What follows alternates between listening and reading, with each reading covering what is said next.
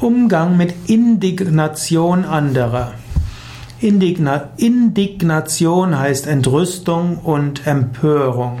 Es gibt Menschen, die sind indigniert. Das heißt, sie sind unwillig, sie sind entrüstet, sie sind empört. Man kann mit Indignation reagieren, wenn nicht berücksichtigt wird, was man gewollt hat. Man kann mit Indignation reagieren, wenn man etwas für äh, ethisch verwerflich hält. Dignitas heißt ja Würde und Indignat Indignation, Indignatio heißt etwas für unwürdig empfinden. In den meisten Fällen wäre es natürlich klüger, man reagiert mit Würde.